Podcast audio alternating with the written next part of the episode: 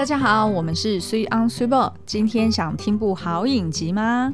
那在上一集呢，我们聊这个鱿鱼游戏的六大职场生存法则，嗯哼，然后同样的又有三大剩下来，在今天才能 解析完了。那所以今天呢，我们就会把接下来的这个呃剩余的三个游戏，然后去分享说，我们觉得这三个游戏教会了我们在职场里面要怎么生存的道理哦。嗯，那不过呢，就在我们今天录音之前呢。就在刚刚，我就看到了一篇那个 BBC News，对，正在介绍到底为什么鱿鱼游戏会在全球夯成这个样子，嗯、然后所以他就写了一篇专题报道，然后去做解析哦。那我觉得蛮讶异的，就是有几个点是蛮特别的，因为他也有做导演的访谈嘛。对。那所以我就呃在这边先跟大家 summarize 一下这个新闻是在讲什么。第一个呢，他就是先提出这个鱿鱼游戏在全球是有多夯，嗯、然后他拿来比较的是呃伯杰顿家族、哦、名门名门运势那那个那个在台湾还好哦。哎，我不记得，但是我知道是那时候的确在台湾有冲上前五，嗯，然后应该是有持续了两三周，OK，但是好像这一部的确在全球非常的夯，嗯，然后也蛮争议的，因为里面他有很多角色，他是直接请呃就是黑人来演嘛，嗯，那所以其实是。不符合当时的历史，对，他连女王都是黑人，对对，不符合当时的历史设定。对，其实我觉得超猛的耶，这在台湾应该某种程度会被延上的很惨。哦，对不对？因为不符合史实。OK，好，那呃，所以呢，他就先拿那个，有可能他因为这篇文章，他的确是要写给就是欧美的呃读者，然后让他们理解到说，哎、嗯，就是他大概到底是红到哪一种等级的红，所以他就拿了这个嗯、呃，就是伯杰顿家族来做一个简单的类比。我以为他会拿纸房子。哎，对啊，我觉得拿纸房子好像比较合理耶。，I don't know，但他可能认为还没有到纸房子那个等级啦，因为纸房子真的是爆红，红到炸掉。OK，好，然后呢，他呃，就是除了先拿这个作为一个开场之外呢，嗯、他后面其实就是去仔细介绍到底这个呃，鱿鱼游戏是在玩什么，然后它里面的就是这个影集的亮点是什么。嗯、那他其实就是提出来几个，第一个就是他说是 Playground Murders，嗯，就是都是游乐园谋杀案。如果你要这样翻译的话，他其实意思就是说，呃，他们觉得这个应该是这个影集最大的亮点，对，就是明明都是就是很凶狠的，不管是谋杀还是乱杀还是大逃杀，嗯，但是是发发展在这种很游乐场了，对，很纯真的这个游乐场里面的感觉，所以他觉得这个是第一个卖点。然后他这边呢，我还学到一个英文字哦，嗯，就是大家知道碰糖要怎么讲。他的英文嘛，对不对？好像不太知道到底那个字怎么讲哦。他说呢，这个的确是在呃韩国是一个非常历史，就是比较历史悠久文化里面的一个，嗯、就是大家会吃的一个零食啦。对，那这个零食呢，就是用砂糖去煮。嗯哼。去融化，对，然后煮到一定的程度之后，然后它就是会再加什么苏打、小苏打粉啊，嗯、有的没的，然后才会把它硬化，然后成型。然后他说呢，其实这个英文可以叫做 dalgona honeycomb，嗯嗯，honeycomb 就是 H O N E Y C O M B，其实是蜂窝的意思。嗯、对，那 dalgona honeycomb。它的意思就是指这个碰糖，哦、或者是叫做 honeycomb candy 也可以的，嗯、对对对，所以就顺便学了一下这个英文是怎么讲的。然后呃，他就是描述一下说，哦，这一关就是他们觉得是特别具代表性的，然后就拿出来描述一下。嗯、然后再呢，他觉得第二个亮点就是呃，characters like you and me。就是他意思是说，里面的这些 character 是非常接地气的。嗯，然后他当然就是有描述一下，在南韩的这个高度竞争的社会里面，对，就是有许多的年轻人其实是过着非常。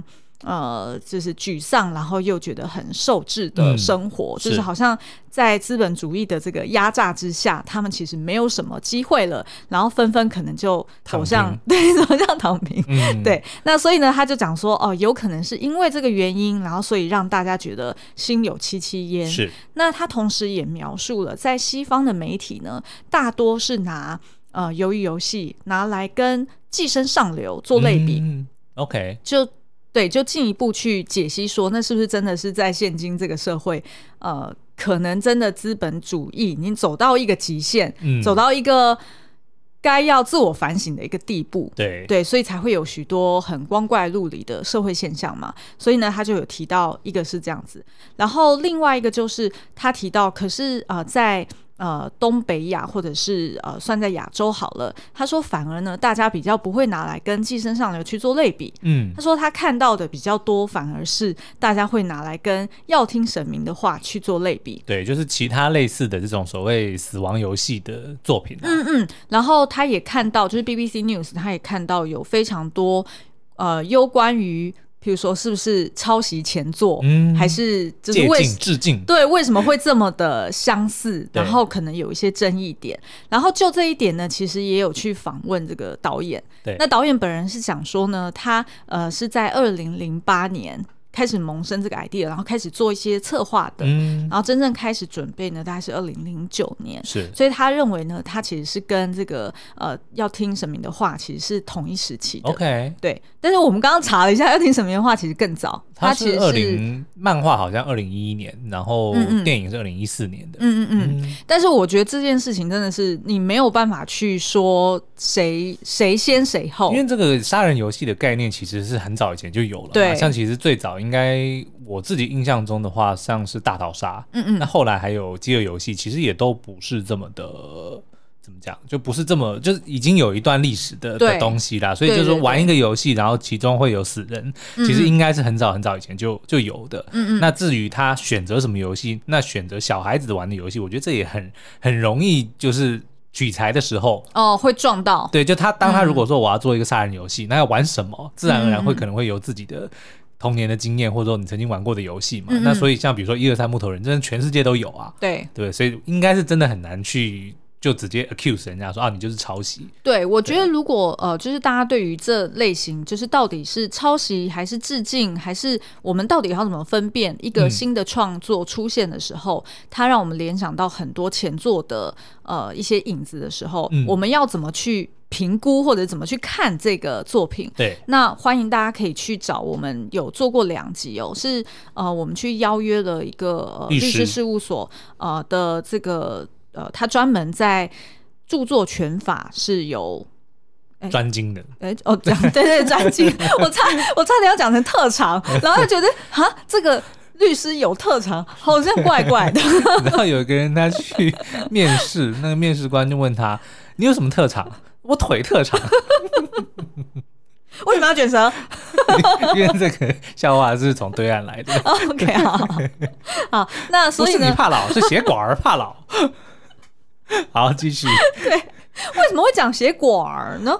没有人讲血管啊，啊，就是有人讲血管啊，这是我们在 广告里面听到的，就是虽然很会背广告台词哦，改善很多哦。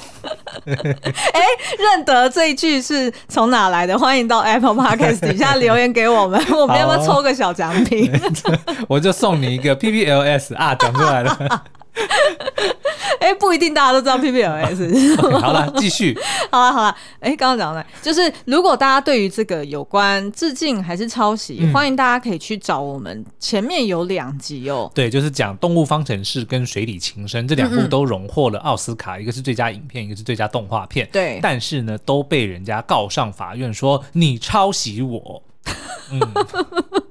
干嘛？你这个又是学哪一部片的台词？你你勒索我？好啦，嗯、那所以呃。但是呢，因为我们的集数实在太多，所以我现在一时想不起来它到底是哪一集。但反正大概就是一百多集啊，所以大家慢慢滑，顺便看到其他集好好玩的，也可以进去听听看。嗯、好，那所以呢，呃，这个就是导演的他的一个回复哦。那当然就是 BBC 的这一篇文章，它主要是先去报道这整件事情的一个热潮，对，然后以及它可能背后的原因，然后跟他观察到现在大家怎么去看这个热潮的，代表什么社会现象？对，对。对对，所以其实并不是很长的一篇文章。嗯、那大家有兴趣可以上 BBC News 去搜寻一下，呃，放个关键字应该就可以找到了。嗯、那呃，所以我们就开始今天的最后三个游戏吧。好哦，搞得像要进广告一样。没有广告，我只是吞个口水，不行吗？好啦，第四个游戏，嗯。就是弹珠，对，打弹珠。然后打弹珠呢，这个游戏应该算是我们各自在这六个游戏当中觉得最虐心，嗯，然后也某种程度算最公平的游戏吧。对，嗯，因为其实，在之前很多的游戏里面呢，蛮多的都是，比如说要有体能啊，要有甚至一点点。技能，嗯嗯，对不对？那可是这个呢，就是基本上不管男女老幼的这个机会都是一样的。然后，呃，基本上就是每个人呃先分成。两两一组，嗯嗯，然后呢，各自会得到十颗弹珠，然后呢，就会不限任何的规则，就是你爱怎么玩都可以，只要在限时之内，应该是三十分钟之内，把对方的这个十颗弹珠都赢过来，你就是赢家。那输的那个人同样要被淘汰哦。那一开始呢，所有的人玩的大部分都是用呃最简单的，就是猜。猜单数双数，就是一个两个人都握着这个手上的弹珠，那一方就去猜说你里面是单数还是双数。那自己的呢，就是你压几颗。比如说，如果我手上握两颗，嗯嗯，然后我猜你是单数，如果我猜中了，你就要给我两颗。那如果我猜错了，我的两颗就要给你。就等于是自己也有压住的机会。对，然后轮流这样子。嗯、所以大部分的人都是玩这种。嗯、那另外也有一些就是玩比较呃，我们印象中的的，的打弹珠，比如说就是用弹的，或者是用丢的。嗯、那当然也有比较虐心。的就是江晓跟智英，最后他们就是一把定胜负。对，那这个我们今天晚上会上一支 YouTube 影片，会解析这两队的这个互动哦。什么？你又要再上一支 YouTube 影片？当然啦、啊，刚刚不是前面不是已经上了两支了吗？对，后面还有两支呢。而且第一支好像已经破百万喽。对那第二支呢？第二支正在朝百万前进中。OK，第二支就是在专注在聊这个吴亦男，然后跟陈其勋、陈其勋这 这一对。嗯、那所以第三支就是苏央刚刚才。才新鲜写完的，对对，对，新鲜出炉的，要解析这个曹尚佑跟阿里以及呃江小还有智英两对角色。嗯对，嗯，哎，那你最后一支要写什么？最后一支你要先保密吗？不保密，要直接跟大家讲。不保密，就是我们的强项，也就是预测第二季。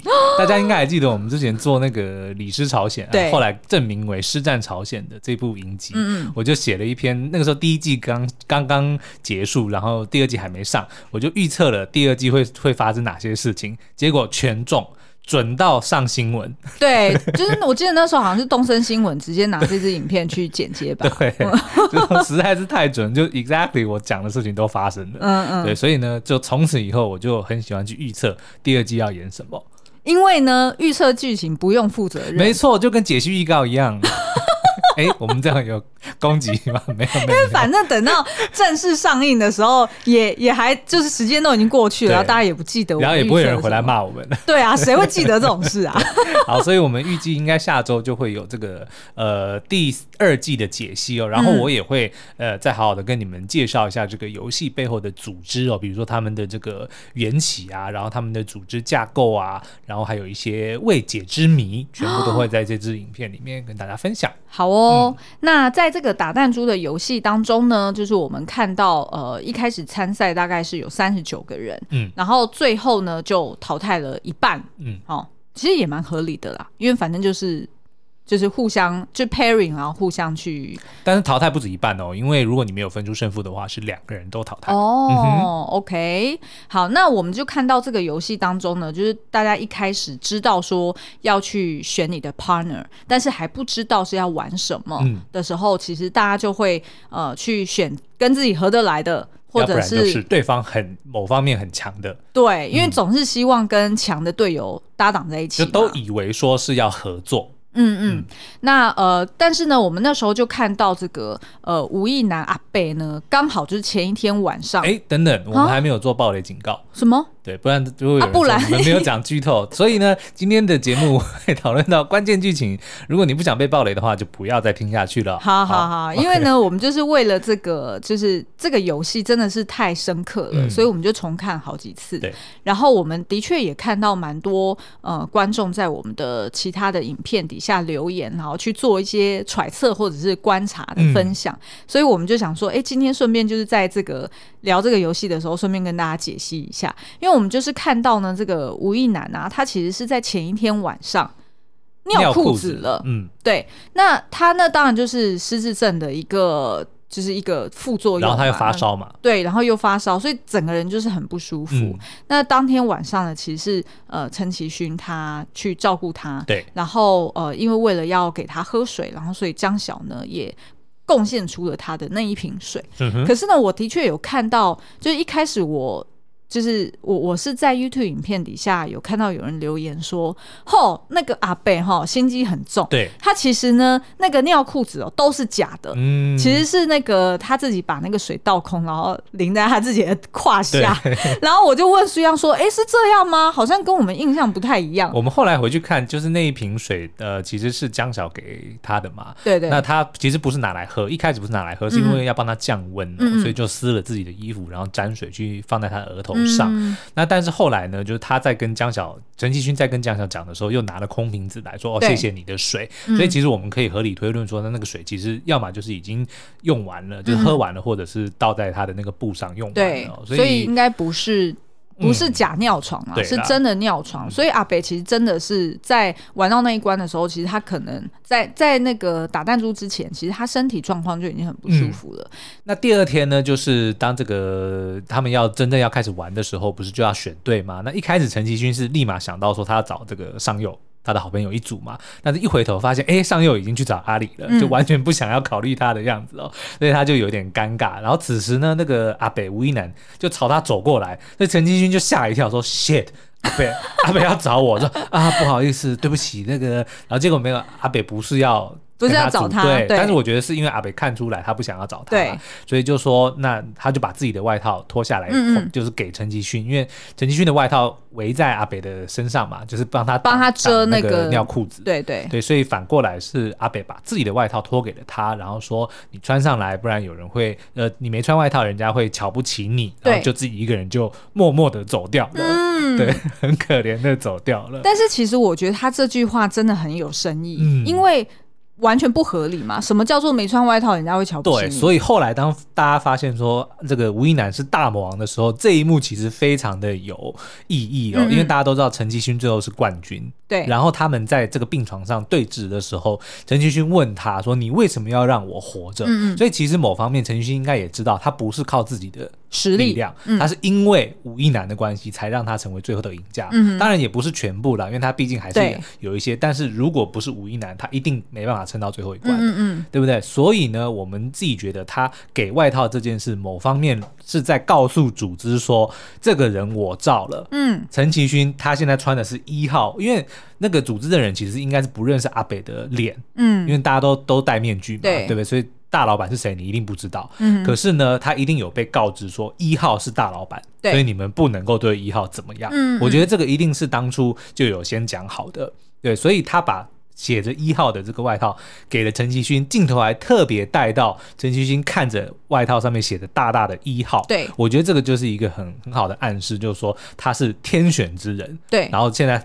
他吴亦男是告诉整个组织说，这个人你们不要碰，而且因为里面的短袖也有一号，对啊，所以就是大家都知道说穿一号的不能动嘛，对，所以就有两就有两个一号这样子，对。对对对。然后后来呢，他们两个就呃就是开始这个游戏。那开始游戏的时候，其实陈其勋是很他知道他要打败阿北的时候，他其实是很难过的，大家都很难过，对，因为他其实是在呃刚就是才跟阿北。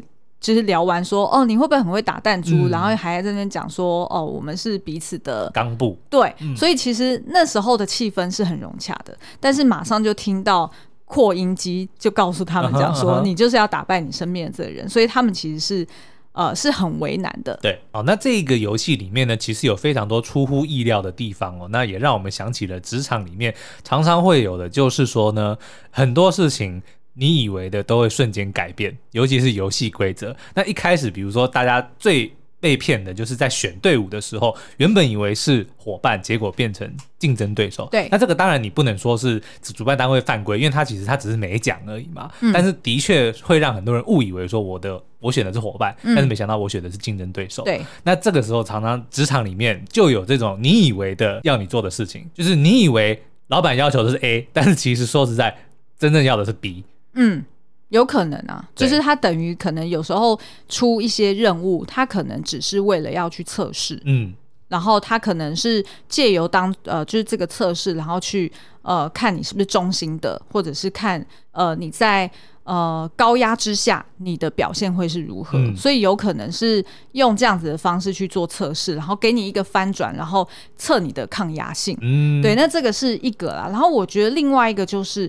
呃，所谓公不公平这件事情其实是相对的，对，因为你还记得，就是吴亦男跟陈其勋两个人在就是真正开始玩之后，其实呃，陈其勋是从头输到尾，嗯，然后输到最后呢，他呃就是发现说，哎，吴亦男好像失智症又开始病发了，所以他就趁机就是用欺骗的方式，嗯，就是呃明明就是吴亦男可能先说单数，但是他就。呃，说哦，你刚刚说的是双数啊，所以以此去呃换得了吴亦男后面的几颗弹珠，去骗来的啦。对，然后最后就让吴亦男只剩下一颗，嗯、但是他本来还一度以为他全全数都赢得了，然后还要去跟人家就是那个主办单位讲说，哎、欸，我已经就是拿到二十颗，嗯、但是事实上是没有的。那其实在这边呢，我跟苏央第一次看的时候，都我们两个就一直在那边猜说。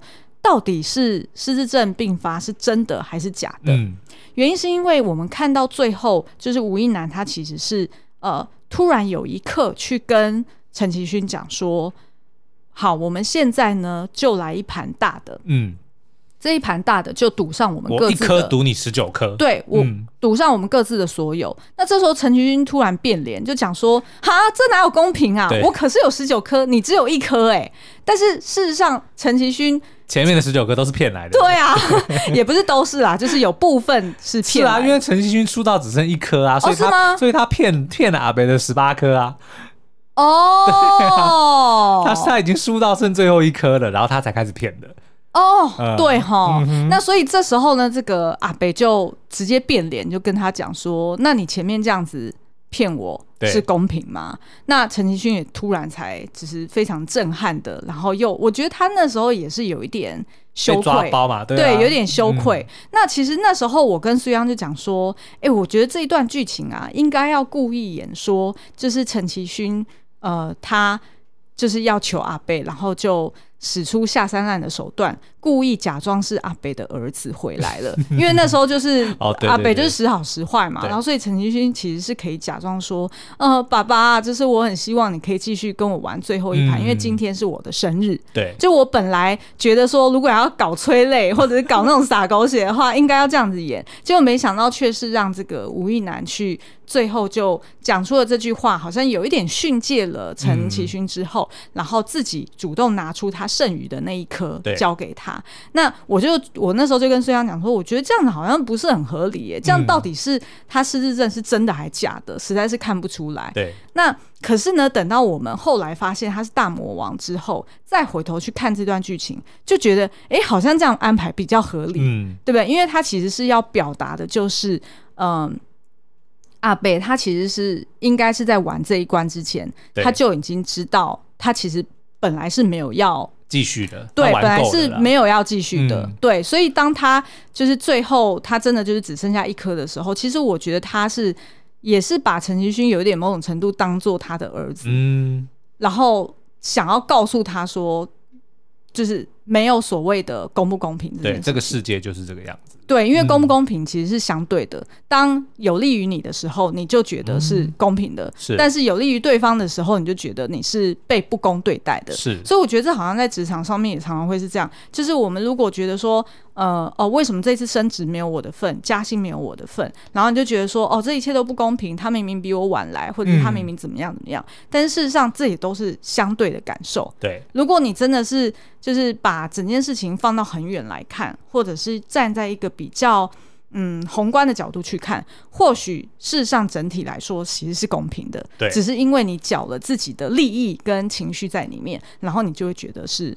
不公平。对，然后另外这个游戏里面还有一个我也想要讨论的，嗯、就是呃德秀跟他的这个伙伴哦，我忘记他的名字了，反正就是他的一个小弟哦。对。那在他们原本就是一样是玩这个猜数的嘛，然后结果德秀就一直输，输到后面他就很火了，他就说不行，我要换个游戏玩，我都一直输。嗯。然后对方就不答应嘛，那德秀就跑去找了这个主办单位，就说哎不公平，这个我要求要换游戏，然后主办单位竟然说好，就让他们换了，嗯。然后最后反而让德秀赢。赢了。那这个其实也让我觉得说，很多的时候呢，你按照游戏规则，大家就定好说就是这么玩，然后你就这样玩。嗯、那你有可能比如说，哎，都都一直很很占上风，但这个时候你要小心，输的人可能会不甘心，嗯、他没有办法再靠正规的方式赢你，他就会跳过你，他直接去找老板说：“老板，我这个我不要啦，我们又换个方法，好不好？”报告对，然后结果你原本的优势就全部没了。对，这个其实是很常常发生的、哦。对啊，对啊，嗯，嗯好、哦，那所以这个打弹珠呢，其实呃，光是解析这两队，其实就已经有很多。你不要再开再再。再 没有，我没有要，我没有要再，我没有要讲 再讲啊！我就讲说，听众朋友，我意思说，光解析，你不要再切一集了。光解析这两队就已经有很多东西可以讲了，嗯、就更何况还有这个呃，智英跟江晓啊，就是自我牺牲这件事情，其实我觉得也别有深意。好，然后呃，当然就是草上又。对阿里就是偷天换日，嗯、这个我觉得其实也蛮有意思的。对，但是这两队呢，就会在 YouTube 影片里面解析了，大家就要记得今天去看哦。好，那我们先休息一下。哎哎，给你猜，我的追剧神队友是谁？当然就是我啦。当然不是你啊！嘿嘿嘿，每次追没多久，在那边给我预测剧情。啊，猜中了就嗤之以鼻，啊，没猜中就嫌人家烂剧情，都跟你讲就好啦。好了，我知道了，你的追剧神队友就是销售 number one 的白兰氏叶黄素，对不对？不仅不会爆你的雷，又有酸甜好滋味，更重要的是还能让你精亮有神，超适合离不开三 C 的现代人。正所谓三 C 追剧在手，精亮一定要有，对不对啊？那当然啦，啊，白兰氏叶黄素让你马拉松追剧也能舒缓好放松。全系列共有三种产品，提供三种不一样的功效哦。像平常就可以喝叶黄素精华饮，它含有黑醋栗和金盏花的成分，能够提供基础的精量保养，顺口又好喝。如果要密集追剧或是三 C 重度的使用者，就可以来罐强化型叶黄素饮，它添加了从红枣萃取的虾红素，就算你是吃全素也都可以喝哦。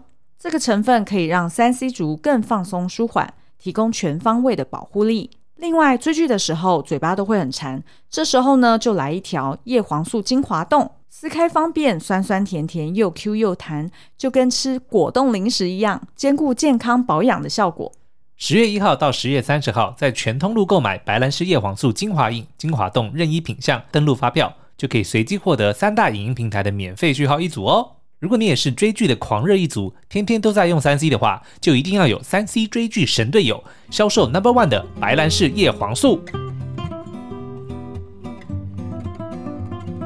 欢迎回来，好，那我们要直接进入第五个游戏哦，叫做垫脚石桥。那这个游戏其实我觉得我自己是没有办法判断它是哪一个童年游戏。演化出来的啦，有人说是跳房子，那我自己是觉得很像，比如说那种彩木桩之类的。哎、欸，可是你知道吗？我觉得因为它的 setting 啊，嗯、弄得很像是马戏团的那个帐篷，嗯，对不对？嗯，所以然后再加上一些那种就是七彩的灯光，对，其实我觉得它好像比较像是就是马戏团里面的那个走钢索、欸，哎，哦。对不对？OK，不重要。好，反正它的规则呢，就是呃，因为最后剩下十六个人嘛，所以一开始大家必须要先在不知道玩什么游戏的情况之下，先选号码。那后来才发现说，呃，这个竟然是顺序，所以一号要第一个走，十六、嗯、号是最后一个走。嗯，那走什么呢？走一个在非常高空的一个桥哦，玻璃桥。那每个桥呢，它是呃有两两一对，两两一对的玻璃，但是一个是普通玻璃，一个是强化玻璃。普通玻璃不能站人。踩到就会直接掉下去，嗯嗯，所以呢，大家就要在十六分钟之内呢，跨过，应该是有将近二十二十座二十对的这个玻璃啦，嗯嗯，那所以基本上呢，就是大家都得要赌运气。哦，我记得好像是十八，不止啦，反正不止十六个就对了啦。哦，呃、嗯，那原则上呢，大家就是每一关就是二二选一嘛，嗯嗯，对不对？那所以呢，呃，也淘汰了非常多人，这一关最后只剩下三个，嗯，那这个呢，我们又从中学到什么职场的生存法则呢？刚刚是宕机吗？对，我觉得这个啊，就是非常呃符合人性，因为呢，在一开始大家还不知道玩什么时候，嗯、就是直接在一个房间里面要去选一到十六号的背心。你会选几号？哦，如果我不知道这个游戏，嗯、我应该会选中间偏后。OK，因为嗯，会选十六号、啊。为什么？因为我。小学的时候的这个座号就是十六，然后重点是我一直以来就是不管是在玩呃什么 NBA 还是什么，就是要帮自己选背号的时候，我永远都是选十六，那你就是陈其勋这种人、啊。对，所以呢，也就是说，如果我今天去玩，嘿嘿，我就会是最后一个。但是那也只是这个游戏你会比较好，就是说这个嘛。因为我觉得，因为你就是这样，就很像陈其勋，就是靠直觉或者是靠以前自己的的一些莫名其妙的经验，然后就直接选定了那个那个号码。那我自己是会挑中间偏后啦，然后这其实蛮符合人性的哦。因为其实在这里面呢，VIP 也有讲，就是在现场观看的那些就是老外，对老外们，对主主管们。主管哈，也可以这样说啦，外资呃外资外商主管，对对对，嗯、好，那那些人呢，其实也有讲，他说人性呢就是呃群体的动物，遇到危险时就会想往中间钻。对，对不对？不想要当第一个，也不想要当最后一个。嗯，嗯，所以大家都是先从中间开始选。然后我记得第一个开始选的是选六号，然后那是因为他是信基督教，所以他就说什么、哦、什么上帝创造人最后一天是什么礼拜？哦，不是，是休息是礼拜六。他要在就是还没有人的那一天，回到还没有人的那一天。对对对，所以他就选了六号。嗯、然后接着大家就是依序，然后通常的确也都是选中间的。是然后最后呢，就剩下。呃，就是一跟十六，然后那时候陈其勋呢，我觉得他真的是超可爱的，因为他的确就是剩到就是倒数没几个在选，嗯、然后他就想到，他就说，嗯，就是呃，如果是像一一二三木头人那样子啊，他是有时间限制的，对，所以这个游戏要是有时间限制，那我一定要，对对对，我要越早越好，然后他就嗯，就是带着信心然后往前面走去，结果没想到走到一半，他自己又突然想到说，哎，不对啊，因为我之前在玩那个拔河游戏的时候。嗯，呃，拔河游戏我学到的策略就是，你要先有策略，你要先安排好计划，你才可以行动哦。你不能直接就选了一个直觉性。所以十六号我可以看别人先怎么玩，然后自己再从中学到教训。对，那当陈其勋呢，他就决定说，好，那我就要选一号算了。结果没想到呢，就有一个程咬金。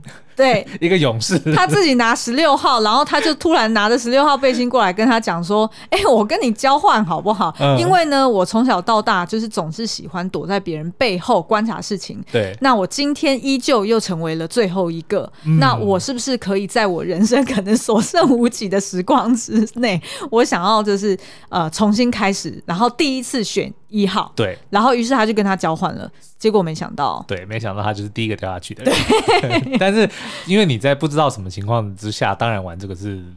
选什么号码，我觉得真的就是见仁见智了啦。对啊，嗯、那我觉得印象比较深刻的有里面几个案例啊，就是譬如说像数学老师，嗯、我觉得数学老师好像是，我记得好像是第四号还是第五号。对，那反正呢，他就是看了前面几个掉下去，那轮到他变成整个队伍的第一个的时候，其实我觉得他真的很聪明，很快就心算说前面有十五块玻璃，所以我要全部通关的机会 大概有三万两千多少分之一，对对对，然后就说洗吧。对对对，那个这个洗吧的意思就是。说，那我根本就不用再去挣扎了，对，就是不可能可以过关的。对、嗯、你就是想尽办法，那那我就冲吧。他就华丽的 跑了三四块之后，然后掉下去。就掉下去。对，重点是呢，因为他实在是迅雷不及掩耳盗铃哦，让大家完全一下瞬间不知道他刚刚跑了哪几块，所以反而害到了后面的人。对。对然后我觉得这边就出现了一些就是很符合人性的东西，嗯、譬如说大家当第一个的时候都剉的要死，对，对不对？然后都不。不敢也不想要踏出那一步。虽然就是知道，明明知道就是二分之一的机会，但是就是不想要踏出那一步。可是呢，就在正在他后面的人，所有人都会在那催他说：“你赶快走啊，加油，你可以的。”因为这就是人性嘛，就是反正不是你自己做，对，那你当然在作弊上关，你当然就是很方便可以叫人家做啊。我就记得好像以前我们有做那个某一间科技公司，他就是新人都要做简报的时候，嗯，然后然后就是大家在轮轮着要上上阵的时候呢，就是在后面的人就说。加油，你可以的，你可以的，啊、你去，你去。然后，但是轮到你的时候，就是说，嗯，有后面的你要不要先来？对，通常都是这样子嘛。那所以呢，那个德秀啊，就是这个黑道大哥，嗯、他就非常的、非常的，那叫什么？哎，没有没有武德，他非常不讲武德。就轮到他走第一个的时候，他就说：“我不走了，怎么样？除非你你要过，你就绕过我，不然呢，我们就大家一起死。反正就是摆烂。”他直接就用这个剑招。对。然后当然就是呃，就是当他在碰到下下一个的时候，就是那个韩美女嘛。对。那我觉得韩美女就是全世界唯一可以克他的人。对，所以这个也是在讲说教我们的职场是什么，你不要随便得罪人，对不对？你看他如果当初没有这样子对韩美女，其实他这个。他这一招是非常厉害的，没有人能够破解得了。因为没有人愿意去一起去死，只有韩美女。韩美女真的是恨他恨到极点，然后而且再加上，因为德秀大叔本身是很孔武有力，很孔武有力，所以他其实底盘很强的，也就是人家也推不了他。对，在那个情况之下，他千算万算就是没算到韩美女会真的跟他。对，然后韩美女又刚好是下下一个，没错，所以就是这个教我们就是不要随便得罪人哦。对，另外还有一个我们想要跟大家分享的职场的这个生存之道呢，就是你不要小看你自己曾经学过的，或者说你。曾经经历过的任何经验或者是技能，嗯、因为在这个后面呢，就好应该是倒数第四个哦，嗯、就十三号的，他竟然是一个玻璃师傅，他就突然呢趴了下来，告诉大家说：“我知道怎么分辨强化玻璃跟普通玻璃，可以用光泽的方法来看。”嗯，那当然到最后还是主办单位就是耍贱招，把灯关了，让他看不到。对可是的确在那个当下，他是很有机会是能够。带大家自己，然后所有人都能够安稳、安安然过关。对。可是如果你回推，在他加入这个游戏之前，他这个玻璃师傅这个身份，我相信没有任何人会觉得他有任何的用处。对。可是没想到在生死关头的时候，哎，就偏偏派上用场。所以呢，就是大家千万不要小看自己的任何技能。然后我在这边跟大家分享一个小故事。我曾经呢有一次去还在卖这个监视器的时候呢，我就出差到多伦多，我还记得很清楚，去拜访一个很难搞的客户，他是台湾人哦，就是他。对于他的这个产品的要求非常的严格哦，我们卖了很多次都卖不进去，而且很难约到 meeting。那有一次好不容易跟我的一个好伙伴哦，就 Miguel，如果你有在听的话，我现在要讲讲那个故事，要 cue 你哦，要 cue 你哦。然后我们还去到那边的时候，他就是一样在那边呃怎么讲摆架子啊，就是刁难我们哦。嗯、那可是因为聊的还蛮愉快的，所以他就突然讲说：“好，我出一招给你们难那个给你一个一个难关，就如果你今天能够把刚刚你的这个简报呢，因为我们都是用。”中文，如果是中文客户就用中文，英文客户就用英文嘛。你刚刚那个简报，如果你能够用台语做的话，我就跟你们下单。然后我们两个就对看了一眼，因为我不会讲台语。对，我现在想起来，他知道，因为我有跟他讲说我是留学生，然后怎么样，那么有的没的。其实米格尔也是在巴西长大的，对，所以他就直接跟我们就突出这个难题说，如果你能够用台语做简报，我就跟你下单。嗯、然后结果最后呢，我们的伙伴米格尔上场，然后结果就哇。我是我那个当下，其实我已经不太记得他讲了什么，反正最后结局就是我们成功的靠着他这个巴西人，嗯，用台语做简报，嗯，签下了这个客人，就是永远不要小看任何技能。啊。对，所以垫脚石桥其实就是教会我们两件事，第一个就是刚刚苏央讲的，第二个呢就是呃要用别人的错误来学习，不要让自己变成别人的经验值。对，因为你看哦，陈继军虽然是最后一个十六号，结果没想到他要走第一步的时候，他就忘记说，糟糕。第一步要走哪一个，他都忘了，你知道吗？他真的很傻。对好，那我们接下来到最后一个游戏啦，uh huh、也就是鱿鱼游戏。诶，想要没有啦？干嘛吓人家？对好，那鱿鱼游戏基本上就是已经进入到一对一的肉搏战了。是的，对，因为最后呢，其实就是剩下这个陈其勋，然后跟曹尚佑两个人。那这个游戏其实我们自己是不太熟悉啦，因为它是。照他影集里面所说的，就连在韩国也都是很久以前才有人玩的游戏哦。他就在地上画了一个长得很像鱿鱼的一个图形哦，就是一个三角形，然后下面应该是一个正方形之类的。那反正就是分队嘛，那攻击的那一方呢，就是要进到这个图像的头。上面有一个圆圈，就是三角形上面有个圆圈，他只要进到那个圆圈里面就赢了。那防守的那一方呢，就要想办法把对方推出这个图像之外，那他们就胜利了。所以原则上是就是会分成攻击方跟防守方。那这个影集里面到最后呢，就是朝上右是防守，然后陈其勋选择攻击。嗯。嗯那呃，到了这个游戏呢，基本上我整场就是蒙着眼睛看的哦，所以待会如果有讲错，苏央可以纠正我。好了，因为它就是完全没有任何的规则，他们也讲说这个是在小朋友的玩的所有的游戏里面最为暴力的一个游戏哦，就是呢，你可以用任何的方式，只要你能够呃打倒对方，站到对面去，或者是把对方推出去哦，嗯、那。其中也包括了对方如果不能够进行游戏，那你也算赢了。那他就是在暗示说，其实是可以杀人的。没错，对。然后呢，嗯、双方在前一天晚上，他们也故意在用餐的时候，每个人都留了一把刀，嗯，就是为了要让他们在这一关的时候可以放手的去杀。对，嗯。所以呃，这个我我记得他这个游戏啊，就是在前一天晚上，就是吃。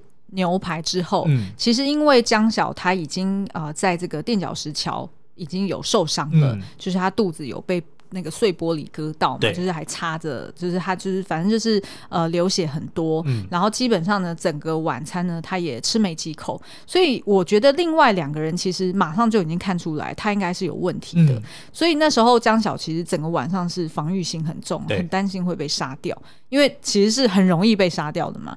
但是呢，这个呃陈其勋他就呃去救江晓，然后他也一度就是直接提出要求说他要暂停，嗯，就是要退出这个。这个游戏了，因为他认为江晓还有机会救，是对。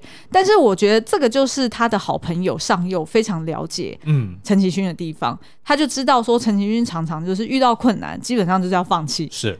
所以呢，他就担心说，我们都已经杀成这样子，只剩下三个人，对，你跟我说你要放弃，你最好不要现在给我出包哦。嗯、所以他就趁陈其勋去求救的时候，就一刀就把江晓给杀死了。是。那这时候当然对于陈其勋来说，当然就觉得哇。心头大恨，就是他觉得你怎么可以这么狠？对，于是呢，隔天在玩鱿鱼游戏的时候，两个人都是杀红了眼。没错，嗯，那我们是觉得这个游戏啊，基本它其实就是在讲说，这个世界不管你是用什么样的规则走到最后，嗯、最后一关基本上就是呃，只在乎你的结果是是谁胜出。那胜出的就是赢家，胜出的就可以来写历史，嗯哼，对不对？那事实上就是呃，如果是用。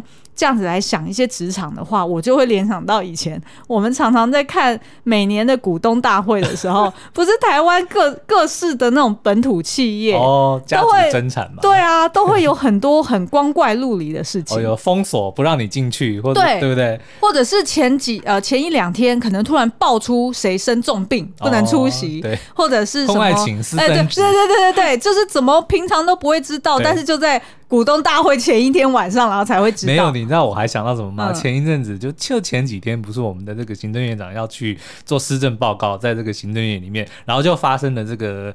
在野党要杯葛他，嗯嗯，所以他们就要想办法不让苏贞昌站上这个咨询台上。那你就想象这个会场就是鱿鱼游戏的这个 比赛场地哦。那在野党就是防守方，嗯、对不对？然后这个执政党就是进攻方，他要进攻到那个台上，所以就发生了拉扯啊，然后就是没有任何的规则。对，只要能够让我们的行政院长站上这个台，这个执政党就赢了。但是如果他只要上不去，那个在野党就赢了。所以其实我们的这个这个立法院中发生了一场鱿鱼游戏，不知道大家有没有发现？所以等于到这一关啊，基本上，而且重点是我要讲的是，当他站上站上这个咨询台之后，他只讲了五十七个字，还是二十七个字，我忘了，五十七五七，非常非常短的施政报告，也就是说，没有人在乎最后的这个报告实际的内容是什么。他只是站在那边，他就赢了，因为他得要跑完这个流程嘛。这个你不觉得也很、嗯、也很符合这件事情吗？就是施政报告内容只有五十七个字，但是不管怎么样，他就做完了。嗯、那不就是跟鱿鱼游戏在讲的？就是你不管你用什么方式，最后你只要到那边，你就赢了。就是你那个结果就对了。哎，这 就是这么荒谬。所以等于在进入鱿鱼游戏的这个、嗯、呃这个阶段的时候，你第一个就是靠你自己的时间成本或者是你的体力成本，是对不对？嗯、然后另外一个可以做的就是你的创意奇袭，对对不对？就是要么就是譬如说呃前一天可能就在立法院做防守啦，或者是你要布局啊。我记得之前也有什么拔麦克风啊什么的，哦对对对对，竹人墙啊，哦、然后的锁门啊，砸砸鸡蛋啊，或者是哎之前是不是有撒内脏啊？我忘记了，好像有。我记得有，也就是说，其实大家如果想要再再看有什么别的招式的话，就看我们的立法院就好了。我觉得这真的是尬派音那多塞呢，就是如果你在职场需要用到这些招数，嗯、哇，我觉得这个。这，这间公司你还是赶快走，对，还是赶快走好了。好哦，那以上就是我们今天介绍这个鱿鱼游戏剩下的三个小游戏，教我们的生存之道哦。那同样的，我们今天呃还会有一支 YouTube 影片上线，下周也还会再有一支 YouTube 影片上线，就请大家就准时去收看喽。嗯，好，那大家不要觉得我们只会做鱿鱼游戏啦，我们 YouTube 影评也是会做很多其他的戏剧的啦，对啊，只是。只是觉得，就是好像我们也得要养家糊口嘛。好了，那今天的节目就到这边，我们下次再见，祝大家周末愉快哦，拜拜，拜拜。